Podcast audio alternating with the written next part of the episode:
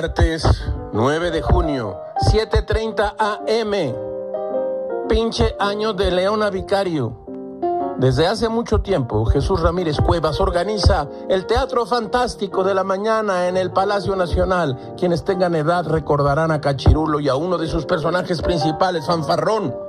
Resulta que durante la conferencia presidencial mañanera, este Jesús Ramírez ha descubierto un complot contra el gobierno de López Obrador.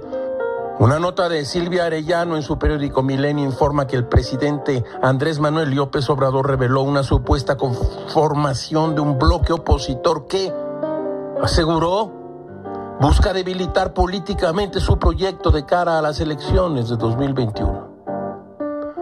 Gil con toda paciencia se llevó los dedos pulgar y cordial a las sienes, un gesto de nuestros tiempos. Y si así fuera, ¿hay en ello un hecho delictivo? ¿No es la democracia, entre otras cosas, la libertad de organizarse y oponerse al poder el turno si así fuera? El coordinador general de comunicación social de la presidencia leyó un documento que llegó inopinadamente a Palacio Nacional, donde se informa de una estrategia contra la administración actual. Nadie sabe, nadie supo. El documento sin fuente alguna lleva por nombre La BOA, bloque de opositores amplio.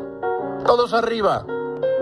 Y los periodistas lo saben, lo saben muy raro, caracho, como diría Oscar Wilde. Nada se parece tanto a la ingenuidad como el atrevimiento mismo.